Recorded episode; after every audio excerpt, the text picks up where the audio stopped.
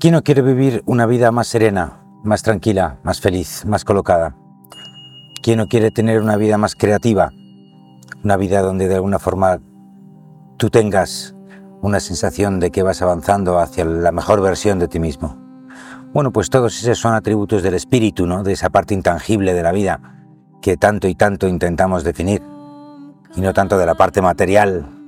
Así que hoy lo que voy a hacer es darte claves para que tú de forma sencilla, estés donde estés, puedas implementar cambios en tu vida, actitudes en tu vida, que van a ayudar que estés más cerca del espíritu que de la materia. Que la espiritualidad tenga prioridad sobre tu vida material, sin olvidar que estás en lo material. Bueno, vamos a por ello. Bienvenido, bienvenida. Yo soy Joel Masiebra y esto es Mundo Interior. Y para empezar a hablar, lo primero que te tengo que decir es que si no te lo has visto ya, te tienes que ver sí o sí uno de los principios de mundo interior, que era una pieza que hicimos nada más nacer, que decía, sí, es simple, pero lo has hecho.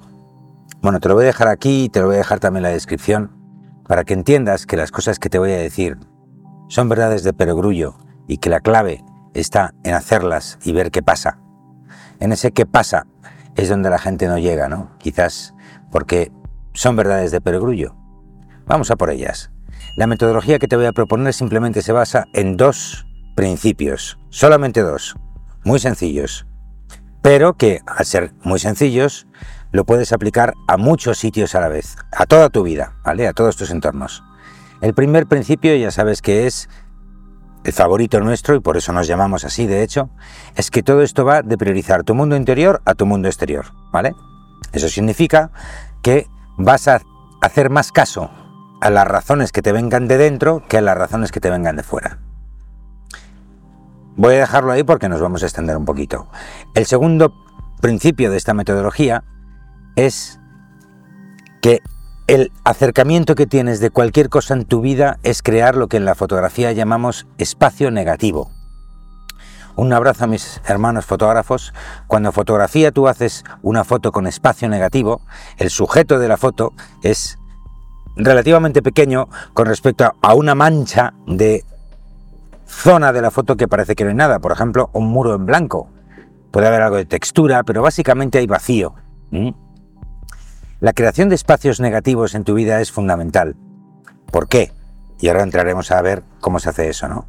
Porque de alguna forma, para la creatividad, la intuición, el espíritu, viene desde el oculto, desde el nahual, desde el vacío. Y cuanto más ruido haya en tu entorno, pues entonces menos espacio negativo y más información tendrá esa foto, ¿no? Tu mente va a tener que analizar todos esos datos, como en una fotografía que hay muchos elementos, pues la mirada recorre todos esos elementos para entender el conjunto. Pero cuando creas espacios negativos, pues lo que ocurre es que hay un espacio para la creatividad donde se puede expandir la parte invisible de ti. Esa es la metodología. Bueno, vamos a por las claves. Empecemos por la primera. Bueno, y la primera es de perogrullo, es muy fácil, muy, muy sencilla, pero tenemos que darle un poquito más de, de mérito, ¿no? De categoría. Y es que hay que priorizar la intuición sobre la razón. Siempre. Ojo, que priorices tu intuición sobre la razón no quiere decir eliminar la razón. Es una. Tiene que haber un equilibrio entre ambas dos, entre otras cosas porque lo que pensemos lo que tengamos que realizar, que nos dice la intuición, es la razón la que nos va a decir cómo hacerlo, ¿vale? Aquí la gente se confunde mucho y dice, bueno, pues como yo tengo la intuición de que tengo que tirar por aquí, de repente empieza a cambiar un montón de cosas en su vida, un rompe y rasga tremendo.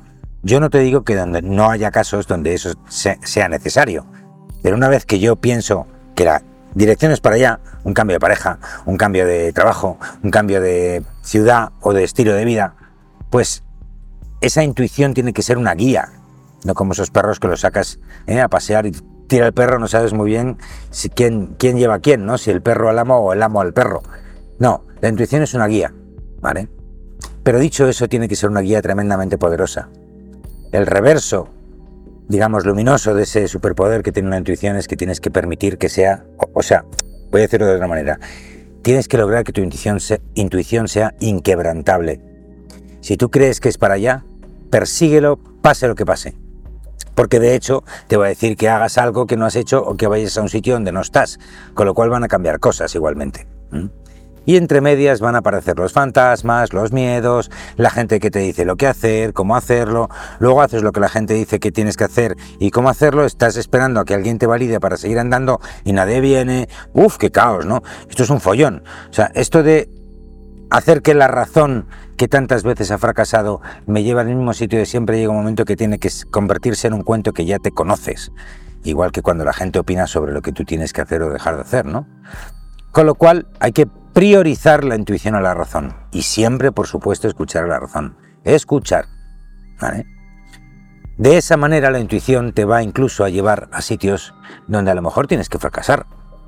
Y resulta que tú has, el, tu intuición te dice es por ahí y tú piensas con la mente que vas a tener un éxito terrible, ¿no? ¿Qué éxito voy a tener con esto? Pero te pegas una leche de tres pares de narices y entonces, cuando te pegas la leche dices, hay un nanosegundo donde dices, esta cabrona de la intuición que me ha hecho venir por aquí y me ha pegado un tortazo. No te preocupes, espera un poquito. Oh, wait, ¿no? Que dicen los americanos. Porque muy poquito tiempo después, si es que no estás ya allí, vas a entender el por qué tenías que tirar por ahí, porque ahí es donde vas a entender algo que necesitabas para, para tu evolución, ¿no? Algo importante además. En estos casos siempre el regalo es muy, muy grande cuando, cuando uno tiene un fracaso así sonado, ¿no? Así que siempre dirige la intuición. Vamos a por otra. Por extensión de lo anterior, aunque la razón tampoco es que sea algo tangible, la segunda clave es que tienes que priorizar siempre, siempre, siempre lo intangible a lo tangible. Ese es el equivalente, obviamente, de priorizar lo intangible, que es el fondo interior, que no lo puedes tocar, pero sí lo puedes sentir, con el mundo exterior, lo tangible, que es lo que puedes tocar. Si tú piensas realmente cualquier cosa, por ejemplo, un viaje, al final lo que te llevas son las sensaciones que te llevas desde ese viaje, ¿vale? Bueno, podríamos hablar, mira, no voy a poner más ejemplos porque yo creo que la cosa está bastante clara. Pero ante la duda de si coger, por ejemplo, un nuevo trabajo, es mucho más importante las sensaciones que te da que los beneficios que te aportan a nivel material o a nivel de currículum, por ejemplo, ¿no? Si accedes a un puesto directivo, pues que sea porque te apetece dirigir a gente, no porque mole o ganes más dinero. ¿Sí? Entonces, por un tema de una posición material en la vida o una ubicación que todo, todo te dice que tienes que ser de ahí, pero mm, te apegas a esa materia, ese es mal camino. Eso te va a llenar mucho más de, obviamente, materia, ¿no? Si estamos hablando de cosas tangibles. O sea que claramente en una decisión o en un giro que tengas que hacer a tu vida o, ante algo que tengas que decidir entre dos cosas muy similares, siempre, siempre, siempre la que te aporte beneficios más intangibles, no tangibles. Esa además es la fórmula mágica, es un, es un bonus track, digamos, de este principio, de que cada vez más te vas a apegar menos a la materia. Eso no quiere decir que no te guste la materia. Eso quiere decir que la materia se empezará a supeditar a las necesidades que tienen tus necesidades intangibles, tu espiritualidad, y no al revés. Y eso es perfectamente compatible con ser un alto ejecutivo, aunque mira que lo dudo, de una multinacional, aunque mira que lo dudo, eh, o yo qué sé, o tener un proyecto multinacional donde ganas muchísimo dinero, ¿no? Por supuesto. Como veíamos, por ejemplo, Andrés Torres, ¿no? Hace en, el, en, el, en la charla consciente, un cocinero de muchísimo éxito y sin embargo tiene una vida de ayuda y de espiritualidad y su camino interior y sus cosas, ¿no? Bueno, vamos a por lo siguiente. Y por necesidades del guion tengo que explicar un poquito más eso de los espacios negativos.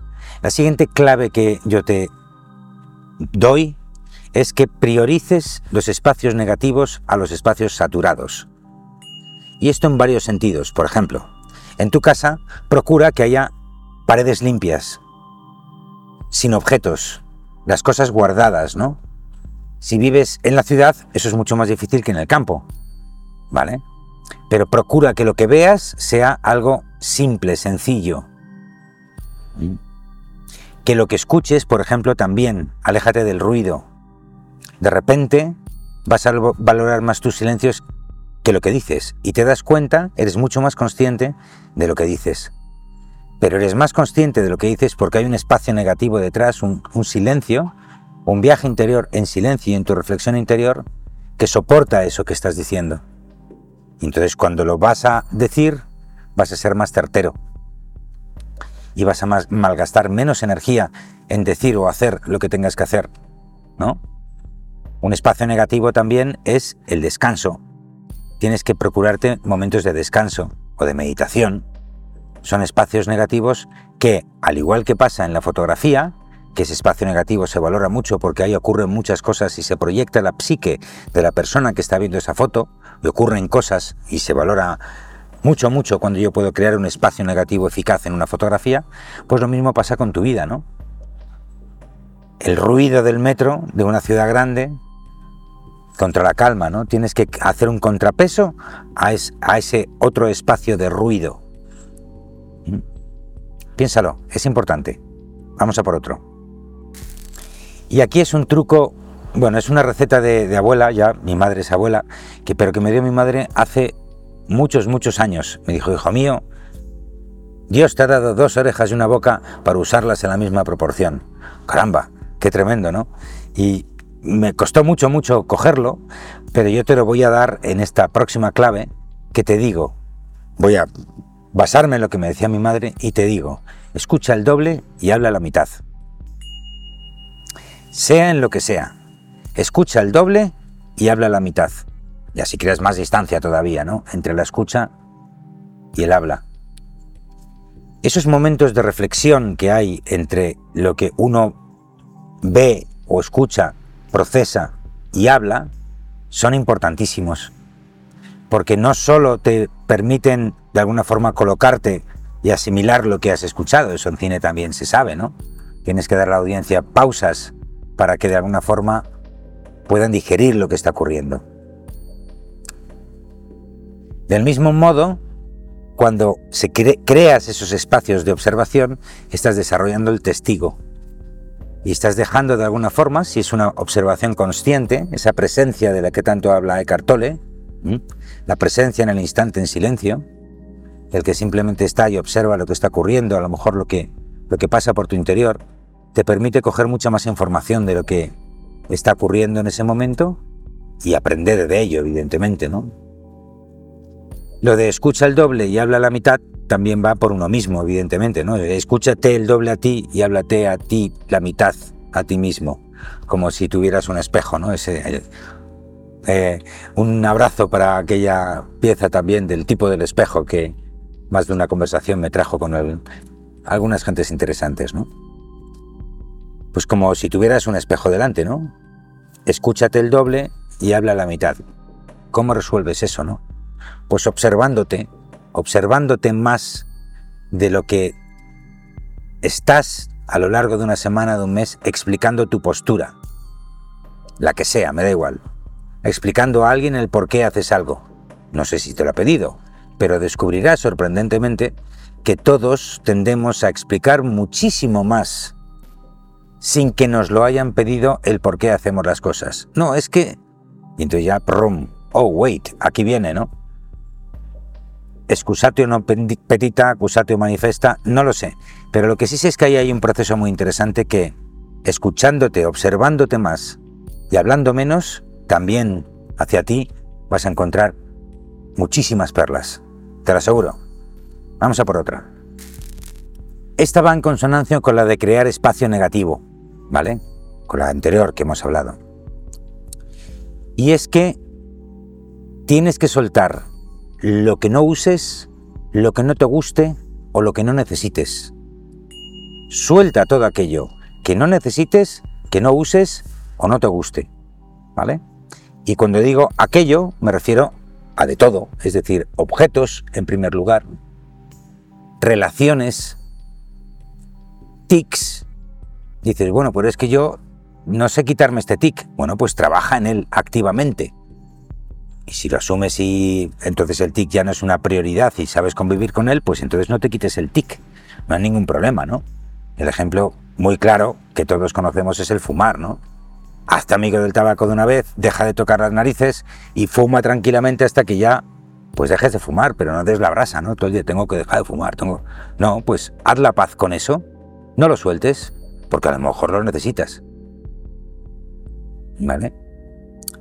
Claro, ahí se te van a crear confusiones, ¿no? Como esta, por ejemplo, que lo del fumar es, es muy típico, ¿no? Es que sé que no lo necesito, pero eh, entonces no, entonces no sabes por qué fumas. Entras ahí en una contradicción que básicamente el truco está en esto que te estoy diciendo, y esto también viene desde muy el principio de esto va de soltar lo que te sobra, en que lo ejecutes de verdad, porque realmente lo que ocurre cuando sueltas a gente es que tienes más tiempo para ti.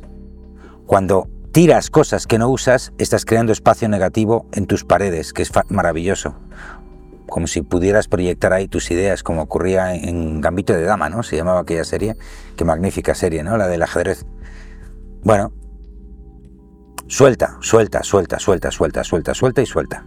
Suelta y suelta. Suelta todo lo que puedas.